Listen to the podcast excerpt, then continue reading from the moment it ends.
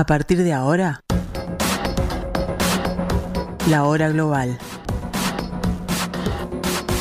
Desde el paralelo 35, en Montevideo, la realidad internacional por detrás de los titulares.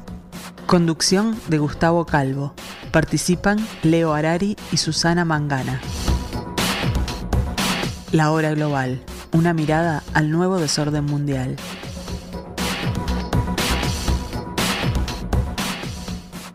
Muy, pero muy buenas tardes amigos. 1170 AM de vuestro dial y aquí empieza otro capítulo en, esto que desde el paralelo 35 queremos hacer, que es tratar de interpretar la realidad, donde por supuesto, en la tarde de Radio Mundo, en los estudios de Radio Mundo.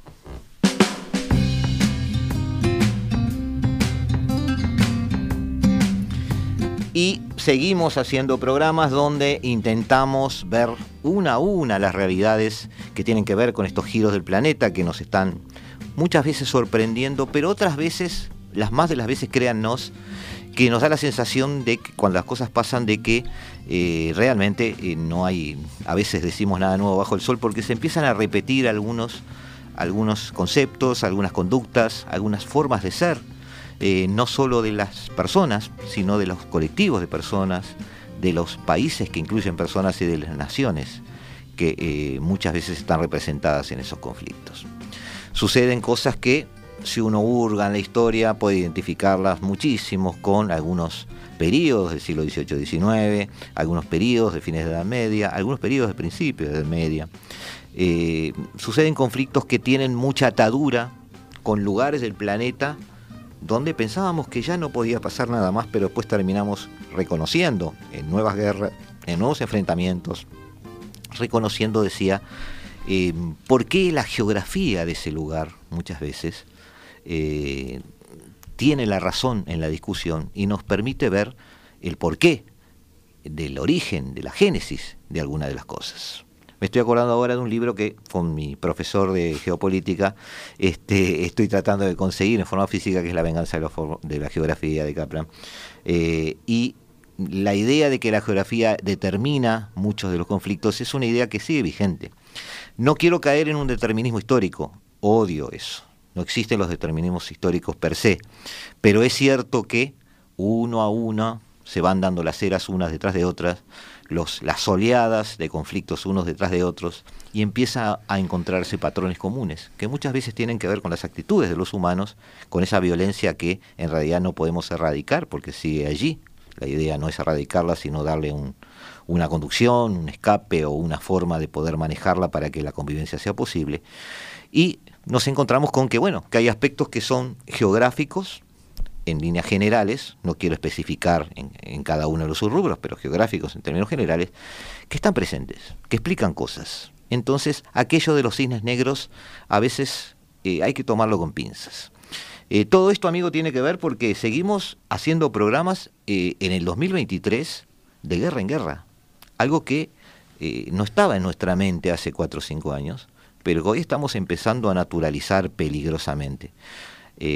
hablamos de en el conflicto entre Israel y Hamas, en algunos programas pasados, hablamos del problema de eh, los afganos en territorio pakistaní, tratamos de verlo desde el punto de vista de una pakistaní, estuvo María Amat con nosotros tratando el tema, y hoy vamos a cambiar de guerra, como quien se cambia de traje o se cambia de sombrero. Qué lamentable que uno en el 2023 tenga que estar hablando de esta manera.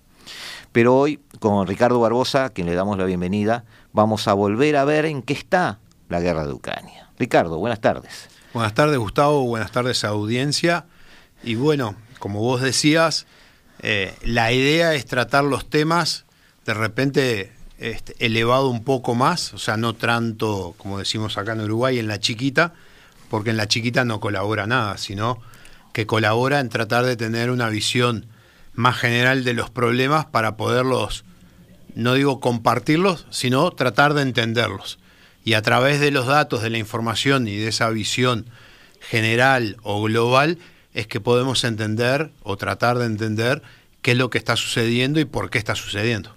Sí, Ricardo, siempre a mí cuando me han invitado a algún, alguna charla o algo y me hacen alguna pregunta específica sobre estos conflictos o estas guerras, lo primero que aclaro es que yo no soy militar, por lo tanto no estoy capacitado y en realidad desde el punto de vista de mi formación de relaciones internacionales no estoy interesado en empezar a medir una guerra en, cuanto a medir la cantidad de misiles que están volando a determinada hora o eh, el modelo de los submarinos que se están utilizando o ese tipo de cosas. Yo sé que eso da una pauta del poderío militar y, no solo el poderío que se tiene, sino cómo se está utilizando, que no es lo mismo. Pero también es cierto que en tu caso el desafío es al revés, es decir, tú sos un militar de carrera y el desafío debe ser salir también de, esa, eh, de, ese conteo inventario de misiles y tratar de ver el panorama general. a ver, con nosotros los militares el tema es el siguiente, nosotros empezamos de abajo hacia arriba, entonces todo lo que vos estás hablando son decisiones de arriba. Uno las empieza a experimentar desde abajo y cuando va ascendiendo va tratando de comprender porque tiene que tener visiones más generales y más académicas de por qué está haciendo las cosas y qué es lo que pasa. Entonces, después por una decisión personal que me vuelco a, estudiar en la facultad, me permite tener otra visión de la misma temática y de, de, repente la diferencia que puedo tener con otros que tienen opiniones muy valederas es que hay pequeños detalles que yo veo en, la diaria que me permiten entender qué es lo que está pasando, porque el pequeño detalle es lo que refleja la gran decisión. Esto es tan sencillo como si vos querés ir de tu casa al trabajo y no tenés ni dinero ni la tarjeta de STM para viajar en el ómnibus. Está la intención, pero si no tenés la tarjeta y no cargaste la tarjeta para poder pagar el boleto, no viajás. Entonces, de repente eh, la otra vez viví una situación de que una persona eh, se le había vaciado la tarjeta y vino otra y colaboró en buen acto y le pagó el boleto. Esa persona tiene o la tarjeta cargada o tiene un crédito indefinido y la tiene para poder hacer todas las opciones para viajar todas las veces que quiera. Entonces, su toma de decisión fue que no me impida moverme en Montevideo a través de esto. Entonces la utilizo en cualquier momento. De acuerdo. ¿Cuesta, ¿Cuesta hacer eso? Lo que pasa ¿Cuesta es que... salir de la particularidad a la generalidad a alguien que tiene una formación en el detalle de lo militar? Bueno, hoy lo estábamos hablando de eso. El, problema a veces que se te da es que te encerrás en tu mundo, en tu submundo y no ves la no ves cómo funciona en realidad y que sos parte de una realidad. Entonces, eh, el militar es un técnico, punto. El que decide es el político y de repente por distintas situaciones que se vivieron no solo en este continente, sino en otros continentes, esos, esas valoraciones fueron alteradas. Un ejemplo sencillo, en el mundo anglosajón, desde la colonia acá, el que dirigía la zona siempre fue un gobernador, nunca fue un militar. En el mundo hispano, el gobernador o el virrey a veces era militar también. Entonces ahí ya arrancamos con posiciones filosóficas diferentes en la función de cada uno. Claro. Que después se arrastran con el tiempo. Hay un, hay un libro eh, excepcional de, de, Huntington que es muy difícil conseguir y cada vez que aparece desaparece, que se llama El soldado y el Estado. Y ahí tiene una discusión filosófica si el soldado tiene que ser político o profesional.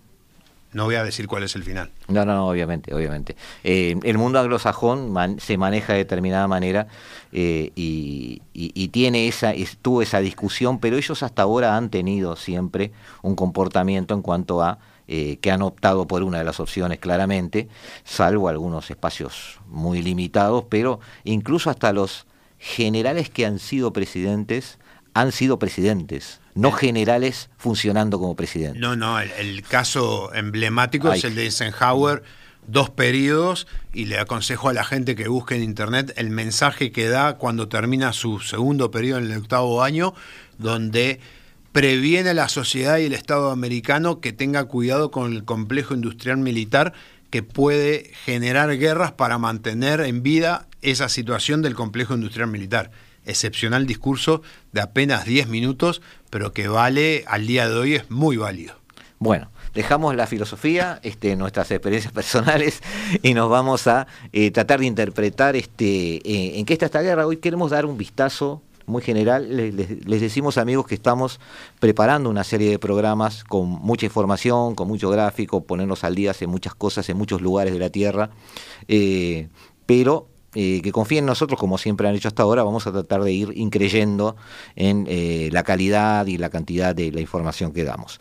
Em, en este caso, deberíamos aterrizar, eh, salvo que tú me frenes por algo, en la guerra que nos está ocupando, que es la de Ucrania. Pero te escucho. Un, paréntesis. Te escucho. El libro La venganza de la geografía de Kaplan, que él lo trató de conseguir, ya se lo, ya lo conseguimos. Bien. Ya va a llegar. Ya te lo encargué. Eh, les, les, eh, los invito a mantenerse en el programa porque al final vamos a, recomendar un libro, en este caso, de relaciones internacionales, y la intención es que, que cada vez que tengo la invitación de Gustavo de venir los días jueves acá, entonces, cada vez que terminamos el programa, en los últimos tres minutos, vamos a recomendar algún libro que ya hayamos leído eh, para cultura general de los temas relaciones internacionales y geopolítica. Bien, no lo llamamos chivo a esto, amigos. Eh, tómenlo como un regalo desde el punto de vista conceptual, porque es eh, aporta mucho en este momento. El mundo necesita actuar, necesita cambiar cosas, pero para eso el mundo tiene que empezar a comprender cosas. Y este mundo está viviendo una época donde hay mucho relato, muy contradictorio, y necesitamos esos instrumentos intelectuales que son, se, se resumen en simplemente nuestro cerebro. Y necesitamos que nuestro cerebro esté bien regado, que eh, florezca, que tenga capacidad de entender las cosas y otra vez, amigos, como tantas veces de nuestra historia, es necesario leer mucho, aprender mucho y aplicar lo que leemos. Ahora sí, bajamos a Ah, no, no, no bajamos Y la gran ventaja del libro que no lleva batería, lo pueden leer en cualquier lado, no se les va a agotar, lo pueden personalizar a través de sus rayados y poner notas y los puede acompañar a cualquier lado sin molestarlos. Es la gran ventaja del libro. Eh, soy fanático de leer libros en, papel y no en digital, pese que los tengo en digital, pero los prefiero leer en papel. Y la gran ventaja es, no refleja la pantalla, no se le agota, no necesita cable y no se le llena de arena en la playa. Así que disfruten los libros. Me, está escribiendo la cámara del libro agradeciéndote. Vamos entonces este, con la, ayuda de Felipe Penades hasta, a la primera este, imagen. Ucrania, ¿en qué está? estamos terminando la época de una contraofensiva que nunca existió, ¿puede ser?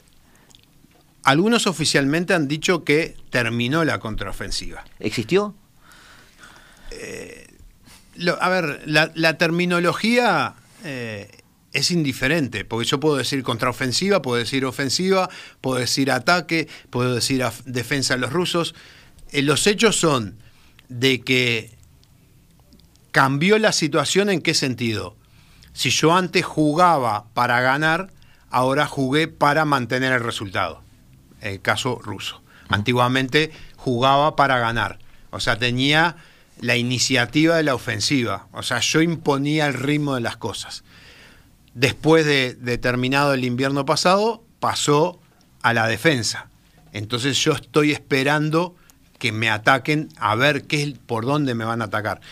Y los rusos. Ahí jugás un poco al desgaste del otro, ¿no? Claro, porque al cambiar el posicionamiento, las tomas de decisiones, el otro es el que tiene que empezar el juego. El otro es el que tiene que avanzar, el otro es el que tiene la incertidumbre, el otro es el que tiene que planificar, el otro es el que tiene que esperar, como dijo el jefe de Estado Mayor ucraniano, que según los manuales de la OTAN, ellos hubieran llegado hasta Crimea y hubieran vuelto sin ningún problema en estos eh, eh, cinco meses que transcurrió.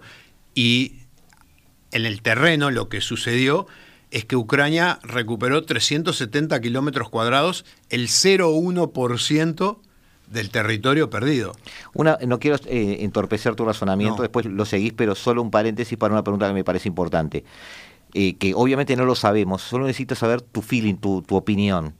Ese cambio de estrategia de atacar a plantarse, defenderse y hacer que el otro se desgaste ¿Es una estrategia prevista o surgió de lo que iba sucediendo y un, un cambio de opinión? Yo sé que no lo sabemos, pero ¿qué te parece que puede haber pasado ahí? No, lo, que puede haber pasado es que después de todo lo la ofensiva de Gerson, vamos a decir, eh, cómo funcionó Ucrania y, y los fracasos que hubo por el lado ruso, la mejor medida y la medida estratégica, entiéndase por estratégica la medida de largo plazo, que yo sé que vos tenés una diapositiva, de jugar a muy largo plazo.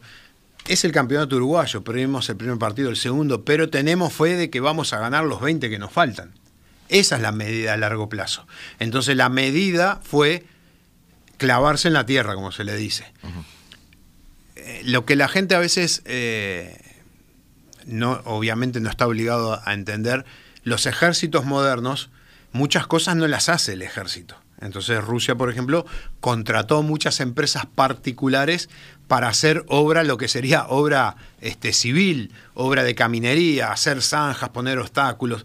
Entonces eran miles de cientos de miles de privados trabajando para crear esa gran barrera. Eso se vio mucho eh, con Estados Unidos en Irak. Claro. Prácticamente toda la invasión de Irak fue cuasi contratada o subcontratada. Claro, claro, es lo que los famosos, este, la tercerización de la guerra, que muchos lo llaman, que el extremo es los contratistas o los viejos mercenarios.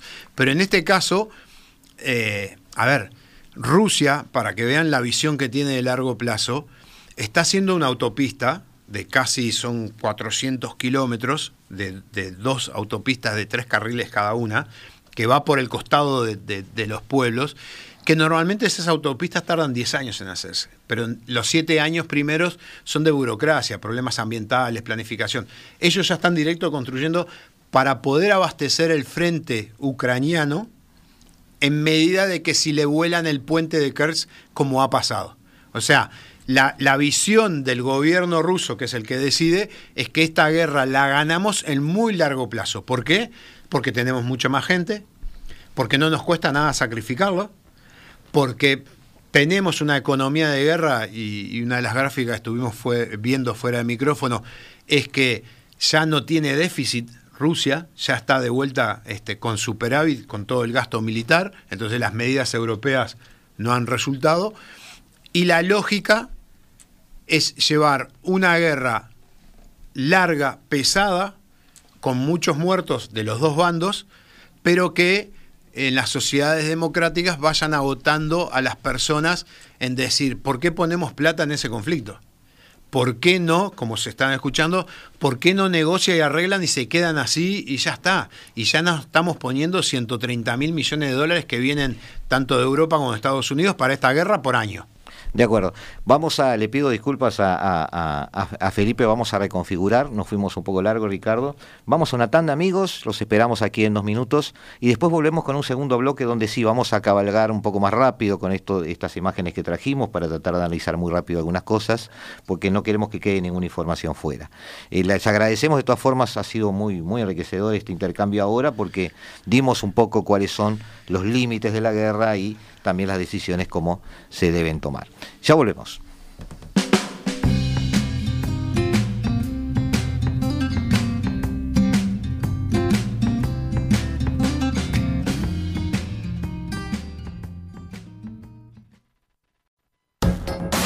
Estás escuchando La Hora Global, una mirada al nuevo desorden mundial. Buenas tardes amigos, seguimos en el 1170M de vuestro dial, seguimos en el estudio de Radio Mundo, seguimos en la hora global. Eh, y ahora sí les propongo, para aquellos que ven la presentación en video y los que no, digo, lo pueden ver en nuestro canal de YouTube, eh, en el canal de la radio, por supuesto, en el canal de Perspectiva, donde están todos los cortos o los videos de los programas. Eh, vamos a hacer análisis de imágenes que trajimos donde tratamos de reflejar un poco la realidad de la guerra de Ucrania desde el punto de vista objetivo, es decir, hablamos de datos. No, viste eso de datos no relato, bueno, acá hay un poco de eso. Este, ahora sí le pedimos a Felipe que nos auxilie, lo vamos a tener a maltraer a Felipe, porque lo vamos a pedir una tras de otra, pero no importa, la idea es ir este, poniendo conceptos sobre la mesa y que ustedes eh, de alguna manera interpreten lo que interpretamos nosotros. En este caso, la, la, primera imagen que queremos ver con ustedes es esta que hace referencia a eh, los ratios o, la utilización de las armas combinadas que han sido tomadas en la oficina, dice acá 1914 a 2023. Sí, lo que muestra acá es Escucho. para eh, romper ese mito de que cada guerra es una guerra. No, las guerras tienen una lógica de funcionamiento y a lo largo de la historia uno estudia historia militar para entender cómo se han desarrollado los conflictos, que básicamente los conflictos son solucionar problemas en determinadas circunstancias. Y lo que plantea acá, para empezar a hablar del tema de Ucrania, es que el avance ucraniano, que fueron de 17 kilómetros por 50 kilómetros, es igual a lo que pasó en la Primera Guerra Mundial, en lo que se llama la Guerra del Somme, donde eh, murieron un millón de soldados y en el primer día hubo 57.000 heridos por el lado británico y 19.000 muertos. Y el frente quedó trancado ahí. ¿Cómo se solucionó la Primera Guerra Mundial? Para los que les guste la historia saben cómo fue, que fue por la aparición de una novedad tecnológica que hoy es normal, el tanque. Eso es lo que plantea el jefe de Estado Mayor ucraniano en su entrevista de Economist el 4 de noviembre pasado, que dice la necesidad de nueva pólvora o la necesidad de algún elemento que pueda quebrar ese frente. Un elemento disruptivo. disruptivo. El jugador que entra en el segundo tiempo y cambie el partido. Claro, puede ser una combinación de, de aviones, el F-16, de tanques, los Abrams que no aparecieron, los tanques Challenger británicos, y de repente algún tipo de armamento más para tratar de romper esa línea que como lo veíamos hablando acá, la guerra, en mi opinión, y va por lo menos va para el 26, hasta el 26 cómodo. Salvo que, salvo que los rumores de los que se están hablando en estos días sean ciertos y haya una especie de acuerdo de paz ya redactado donde Occidente le dice a Zelensky firma. Pero es un rumor. Es un rumor. Posiblemente sea parte del relato también. Claro, pero ¿cómo un presidente que tiene cientos de miles de muertos en una guerra va a firmar un acuerdo perdiendo territorio, aunque el, año que viene eran las campañas electorales dentro de Ucrania y creo que se han suspendido. El otro candidato plantea la posibilidad de negociación. O sea que la respuesta a tu pregunta sería, lo, firmaría el sucesor. Firmaría el que gane, la, o sea, si gana el otro lado las elecciones. Zelensky mantiene que no. De acuerdo. Pasamos a la siguiente imagen.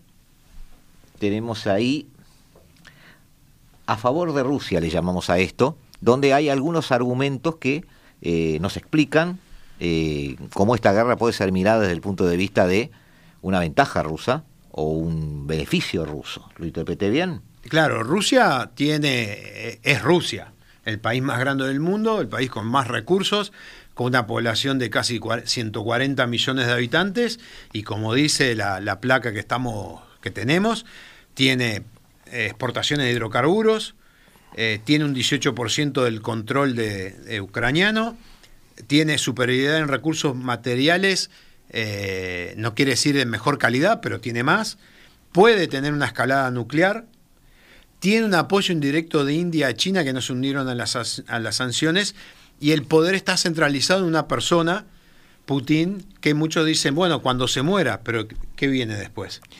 Claro, yo quisiera hacer un comentario, si me permitís, Ricardo, en uno, en uno de los puntos. En el tercero, por ejemplo, superioridad de recursos militares. En realidad, en la comparación podría decirse, me imagino un diálogo de especie de abogados del diablo donde uno dice, bueno, pero superioridad contra Ucrania, pero está luchando contra la OTAN. Y quien podría contestar a esa respuesta podría decirle, bueno, está luchando contra la OTAN con las armas que la OTAN le dio a Ucrania o sea, estamos hablando de un F-16, no le digo F-35. No, no, ¿ah? todo. Es decir, eh, con las armas, está la OTAN detrás, pero con las armas que decidieron utilizar, que aún así no superan lo que puede poner Rusia sobre terreno. No, no, vos, eh, vos, tenés, vos lo tenés dividido en recursos humanos, recursos materiales, y después de tener esos dos, tenés la planificación estratégica, cómo lo usás. Ucrania es casi 50 millones de habitantes, ya, eh, o sea, tiene un problema, no es que tenga un problema, pero necesita casi meter entre 50.000 y 60.000 soldados nuevos por año, que a Ucrania le puede empezar a afectar porque tiene 5 millones afuera, de los cuales 2 millones y medio son hombres. Por eso es que se ve tanta mujer ahora. Rusia tiene 140 millones y zonas eh, que los niveles económicos de las zonas son bajas, y se ofrecen para el reclutamiento para poder solucionar un tema económico con un salario de 1.500 euros por mes. Comprendido. Vamos a la siguiente, que serían eh, una evaluación de esto, pero desde el punto de vista de las desventajas que estaría teniendo Rusia, qué elementos claves nos hablan de un problema para Rusia. Bueno, las sanciones económicas occidentales, que por, en otra planilla no la vamos a mostrar, que ya ahora el, eh, ya el PBI de Rusia ya no tiene déficit, el tema tecnológico, esa vinculación que tenía con, con, el mundo occidental, que ahora capaz que la suplanta con China, la ayuda militar de Occidente a Ucrania, que es una de las cosas a discutir, la inteligencia proporcionada por Estados Unidos, las fortificaciones en el Donbass y la falta, como decíamos, de población ucraniana, a, la falta de apoyo de la población ucraniana a las pretensiones de Putin. Pero todo esto, el problema es cómo se utiliza. Por ejemplo, el tema de inteligencia. Yo te puedo dar un montón de información, pero el tema es cómo la usás. Uh -huh. Y el otro tema es qué tenés para poder neutralizar eso que te están informando que es una amenaza. Entonces, como bien decías, si uno mira todo el armamento de Ucrania, que parece moderno, es del 80, porque del 80 al 90 se empezó a hacer armamento para la Guerra Fría, pero en el 89 se terminó la Guerra Fría. La generación de armamento del 90 para adelante no salió y lo único que salió que no lo tienen es el F-35 y algunas cositas que andan en la vuelta. Sí, claro. Entonces, de alguna manera... El F-16 eh, de 1980. Hay casi sí, por, eso, por eso te decía, o sea, están hablando del F-16 como si estuviera recibiendo prácticamente tecnología aeroespacial. Como, como eh, dijimos acá, es una computadora con un motor que vuela. Hay que ver qué elementos le dan para el avión, hay que ver el entrenamiento. Te pongo un ejemplo muy cortito.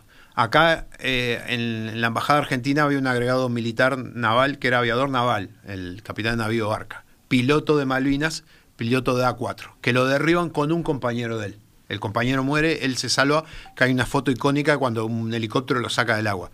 Y charlando con él, nos decía ese, la diferencia que tuvimos nosotros con el británico del Sea Harrier es que el británico del Sea Harrier tenía 10 veces más horas que nosotros y había tirado 10 veces más misiles que nosotros.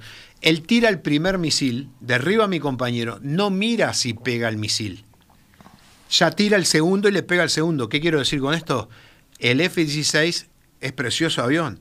El problema es cómo está entrenado el piloto y cuántas horas tiene ese piloto sobre ese avión. ¿Qué armas tiene ese avión? Y qué equipo en tierra, que son aproximadamente 30 por avión, tenés entrenado. Te iba a decir eso, que es lo que tú dijiste también en la, en la anterior imagen. También es el, el, tema gente, es un tema crucial para Ucrania. Tiene poca gente para enfrentar esta guerra. Y gente entrenada, porque aparte vos venís, eh, a ver, los pilotos ucranianos están volando aviones de la, de la época de la Unión Soviética. Tenés que cambiar el switch. De acuerdo. Seguimos. Eh, seguimos entonces, entonces amigos, vamos a la, a la siguiente imagen. Eh, convenimos, como dijimos Ricardo, que el factor tiempo es importante. Por supuesto. El es, esa, si tú optas, como dijiste tú, para, en desgastar al otro, bueno, el tiempo debería ayudarte. Y eso es lo que estás viendo que pasa. Es la competencia en un corredor de velocidad y un corredor de distancia. ¿Qué carrera lo vamos a poner? ¿Una carrera de corta distancia o una carrera de larga distancia? Esto se transformó en una carrera de larga distancia. Va a ganar el que tenga más resistencia, no el que tenga más velocidad. Entonces, tenés el problema que Zelensky tiene que mantener esos acuerdos con el mundo occidental, la desproporción que hay en favor de Rusia, porque eh, en todo uno es cuatro veces menos que el otro, Ucrania, ese desgaste no favorece, como decíamos, a Ucrania, las economías que vamos a ver más adelante que son economías occidentales subordinadas a las decisiones de la población a través de los políticos. Claro. ¿Ah? Y después, la escasez de armamento, porque no hay armamento ilimitado. ¿Ah? Por ejemplo, ya salió una noticia que Occidente no va a llegar a la cuota de fabricar un millón de tiros de cañón de 155 por año. Entonces eso va en detrimento de lo que vos planifiques en el terreno, porque si vos querías tirar 10 cañonazos, ahora te van a decir, mirá muchachos, no tenés para 10 cañonazos, vas a tener para 4. La gente se olvida de que las economías occidentales están con el lastre de eh, cómo quedaron sus mercados luego de la pandemia. Por lo tanto, estamos viendo que aquellas potencias ricas dedicadas a la guerra hoy no están en las mejores condiciones en las condiciones más óptimas como para poder desarrollar todo ese complejo industrial militar a full. Sí lo pueden hacer en la cintura política que le puedan dar a corto plazo sus parlamentos, pero si esto se estira, eh, todos los que sabemos, eh, somos, hemos sido testigos de la política internacional, sabemos que eh, el cansancio llega rápido. Claro, entonces, pero no, no solo llega rápido, nosotros en los medios de comunicación lo vivimos, porque ¿cuánta gente habla del conflicto de Yemen? ¿Cuánta gente habla del conflicto de Armenia? Mm. ¿Cuánta gente habla del conflicto de Libia? ¿Cuánta gente habla de, de ¿Qué otro conflicto te podría decir? Nadie se enteró ni le dio bolilla lo que pasó a Myanmar, por ejemplo. No, no. O, por ejemplo. Fue un subtítulo en un. Nadie habló de los 25.000 civiles que mató la Fuerza Aérea Rusa en Siria. para, para equiparar con el tema de Medio Oriente. Entonces. Eh, por ejemplo, hoy participé en una conferencia que la Embajada Británica trajo un par de, académicos, el doctor Aaron Edwards y doctor Pablo Rodríguez, que son del Royal Military Academy Sanchus, que trabajan en los temas de estrategia, liderazgo y geopolítica. ¿Y, qué permite eso? Ver si uno, eh, hablando con ellos, eh, si uno está en los mismos niveles o lo que leemos estamos en los mismos niveles o los niveles de comprensión. Y ellos tienen el mismo nivel de comprensión de lo que vamos a hablar ahora de los escenarios futuros. Ya, ya vamos, Felipe, a eso, sí, ya. Eh, por ejemplo, la pregunta mía a, estos académicos británicos era el apoyo de Gran Bretaña en la guerra ucraniana. Y ellos dijeron, hubo recién una, presentación oficial diciendo que Inglaterra va a apoyar por el tiempo que sea necesario. uno. Alemania, hay que ver qué va a pasar. Estados Unidos vienen las elecciones, que ahora lo, vamos a hablar. Eh, la gente, la, otra vez hablaba con otra persona, y decía el punto 10 de los 11 puntos de Goebbels. Y el punto 10 es la noticia y después mandar otra noticia, mandar otra noticia, mandar otra noticia y terminás desfiando el foco de la primera noticia. De acuerdo. Entonces, ahora eh, Ucrania como que ya no es titular. La entrevista que le hicieron al jefe de Estado Mayor ucraniano en la revista The Economist no es tapa. No. Es una parte de adentro de la revista. En Ucrania fue un escándalo pero solo en Ucrania. Claro. Porque era el responsable militar reconociendo errores, eh, no solo errores, sino decisiones mal tomadas, y no solo eso, sino achacándole al poder político una especie de terquedad en determinado tipo de operaciones, que eso normalmente no se hace público. Pero a ver, eh, eh, eh Saluzny, son complicados los nombres ucranianos, debe ser la persona de más credibilidad dentro de Ucrania, porque tiene tal peso, no solo intelectual, sino profesional, que puede decir todas esas cosas que se leyeron en, el artículo, ¿ah? que ni el presidente las puede decir. Entonces, que esa entrevista no sea tapa de revista y esté adentro, está marcando la saturación en parte del tema de la guerra de Ucrania. Y te agrego algo político. Ahí tenés quizás, Ricardo, el sucesor de que hablábamos hoy porque hay mucho poder político ya eh, sumándose a este general tratando de convencerlo para que se tire a la política porque realmente tiene mucha credibilidad. Pero vayamos a la próxima, eh, Felipe, que se llama Escenarios Futuros. Lo que estábamos hablando, que, el, es la, número 10. Ahí va. La batalla, o sea, no hay dudas que Ucrania depende de lo que le dé la Unión Europea, en especial Alemania y Estados Unidos ¿Qué sentimiento tienen, que yo lo hablaba con este británico, las nuevas generaciones? Que recién sus abuelos o sus bisabuelos vivieron la Segunda Guerra Mundial. Entonces, ¿qué visión tienen de Europa?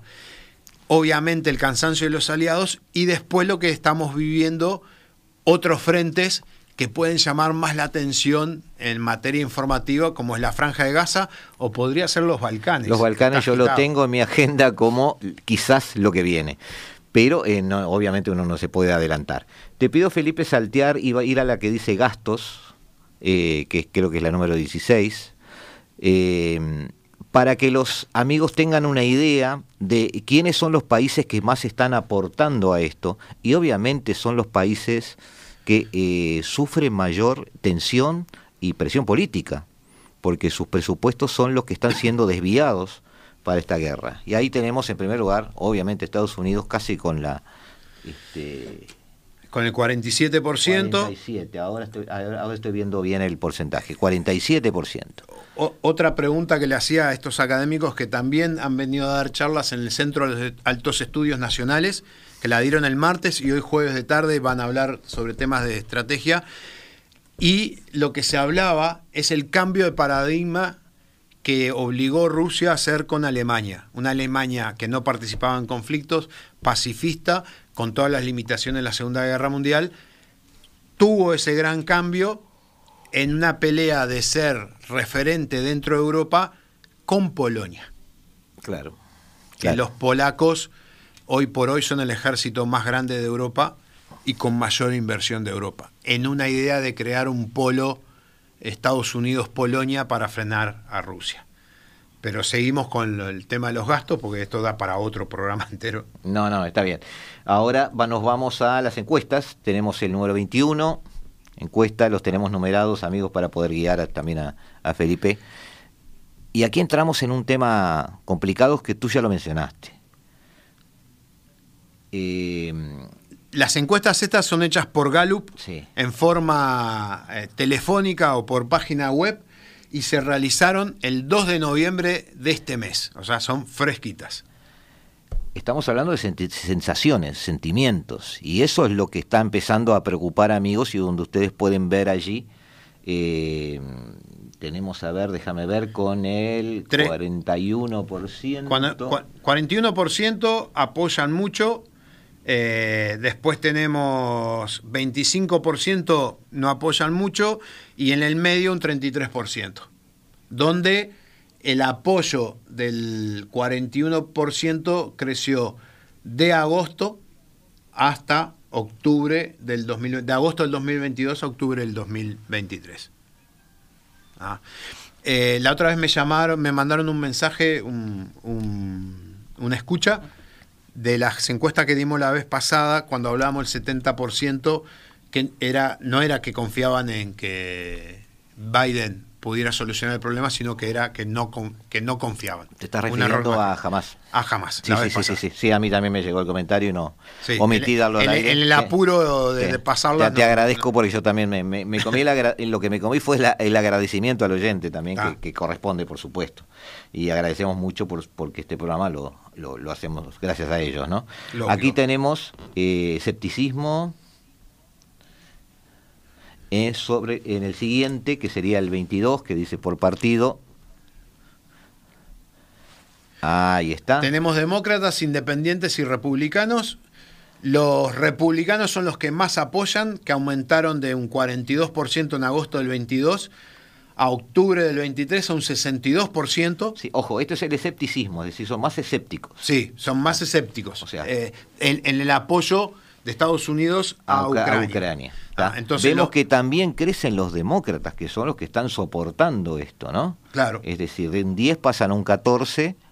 Eh, los republicanos obviamente tienen esa otra visión opositora y era de esperar que se opusieran, pero que también los demócratas crecieran ya está empezando a ser un síntoma que puede ser preocupante para el propio Biden, ¿no? Sí, el, problema de esto es la visión política, porque si suponemos de que pierde las elecciones Biden y que las gana Trump, eh, ¿cambiará ese, ese, margen? Yo creo que va a cambiar porque eh, Trump va a usar como, como elemento político decir yo intervine y gracias a mi intervención se, se solucionó el problema eh, con un apoyo desmedido a Ucrania y le gana a Rusia. Sí, pero tú mismo dijiste al principio de este programa que los calendarios no están ayudando. no, no, obvio que no. Eh, seguimos en la última ya, Felipe, que es eh, cómo prefieren que termine la guerra, digamos, lo estoy simplificando mucho, ¿no? Pero la idea es que si pensamos en un final rápido de la guerra, este, un 43% lo prefiere, y eh, ya no, no se está pensando tanto bajó de más de un 60 a un 54, la posibilidad de eh, seguir eh, apoyando la idea de reclamo de territorio. Es decir, la idea es que está creciendo sobre todo una preferencia de la gente por terminar rápido esta guerra. Claro, si combinamos las dos, lo que está diciendo es terminar rápido en la situación que están. Ok, amigos, nos vamos a dos minutos más de descanso. Estamos con ustedes en un ratito y ya terminamos de redondear nuestra opinión sobre esto y recomendamos eh, lo que podríamos llamar el libro de los jueves, con la presencia de Ricardo, eh, para tratar de acercarlos a las cosas que nos gustan y que sabemos que ustedes les van a interesar. Muchas gracias.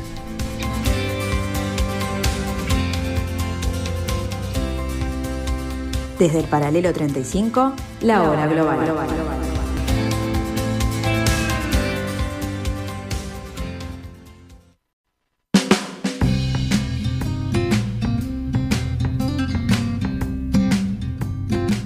Seguimos amigos, como todas las tandas de los programas de Radio Mundo aquí, este, muy muy valiosas. Algún día vamos a, dar contenido sobre esas tandas. Eh, le pido, antes que nos olvidemos, porque quiero que esto no, no, no se vaya y después seguimos comentando una cosita muy rápido, Felipe. Yo te pasé una portada de un libro, que es un libro que está recomendando Ricardo en particular. Este, yo lo, lo tenía, no lo tenía en mi radar, seguramente lo tengo en, versión digital, pero dale tranquilo Ricardo porque me parece muy valioso. Tenemos un libro de Alianza Editorial, Historia de las Relaciones Internacionales. Hay un montón. Este es muy recomendable porque es muy fácil de leer, muy ameno, con buena información, buenos mapas.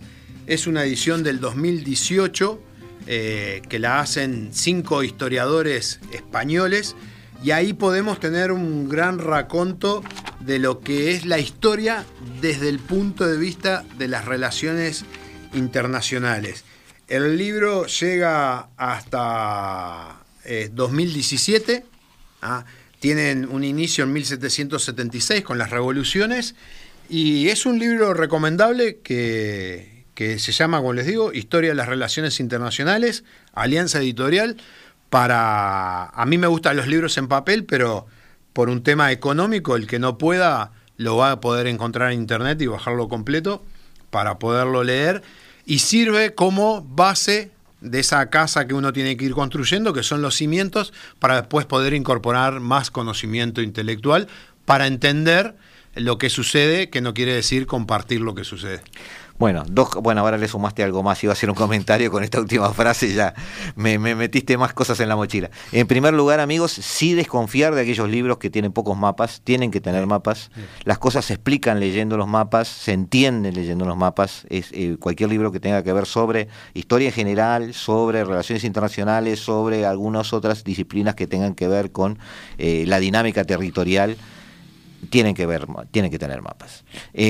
además te agradezco el comentario al final de que entender las cosas no necesariamente es compartirlas, es la, el viacruces que tenemos todos, todos los días, de gente que nos escucha muchas veces y eh, piensa que cuando uno explica, por ejemplo, cuál puede ser la estrategia de, Hamas o puede ser la estrategia de Rusia a corto, mediano y largo plazo, y explica porque algunas cosas son eh, causalidades que uno incluso espera, aunque se trate de matanzas, este, se piensa que uno se está justificando o está tratando de poner paños fríos a eso. No, la idea es que eh, las cosas suceden por algo, tratamos de encontrar las causas que a nuestro entender, es la mejor forma de, llegar a las soluciones de los problemas. Claro, si no sabemos de dónde salen y por qué suceden, es muy difícil que lleguemos a, a, aportar. La idea no es adoctrinar, la idea no es transmitir simpatías, la idea es analizar, tratar de entender, como siempre digo, que no quiere decir compartir, pero si uno no comprende los problemas no puede entenderlos.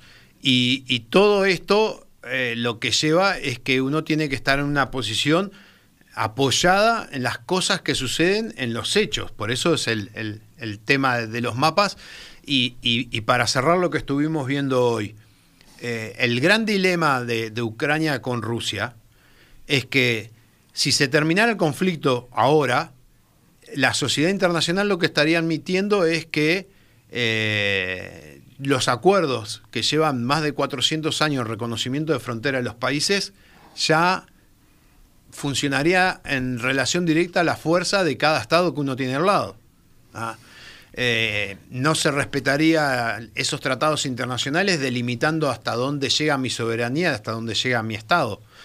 Eh, obviamente que Ucrania tiene una parada muy grande a nivel político y no tanto militar, porque si a nivel político le cortan los recursos, caería.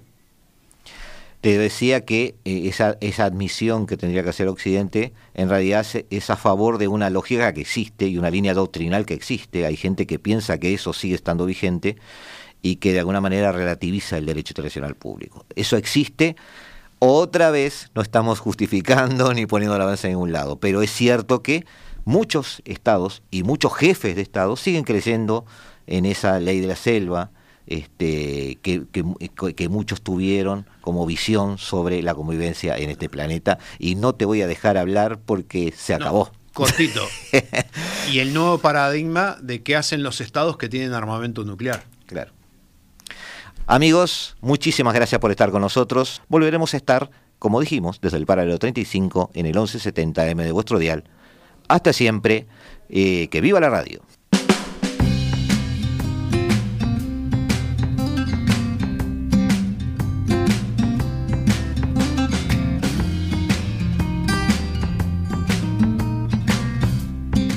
La hora global, martes y jueves a las 15 horas. Repite a las 21 horas.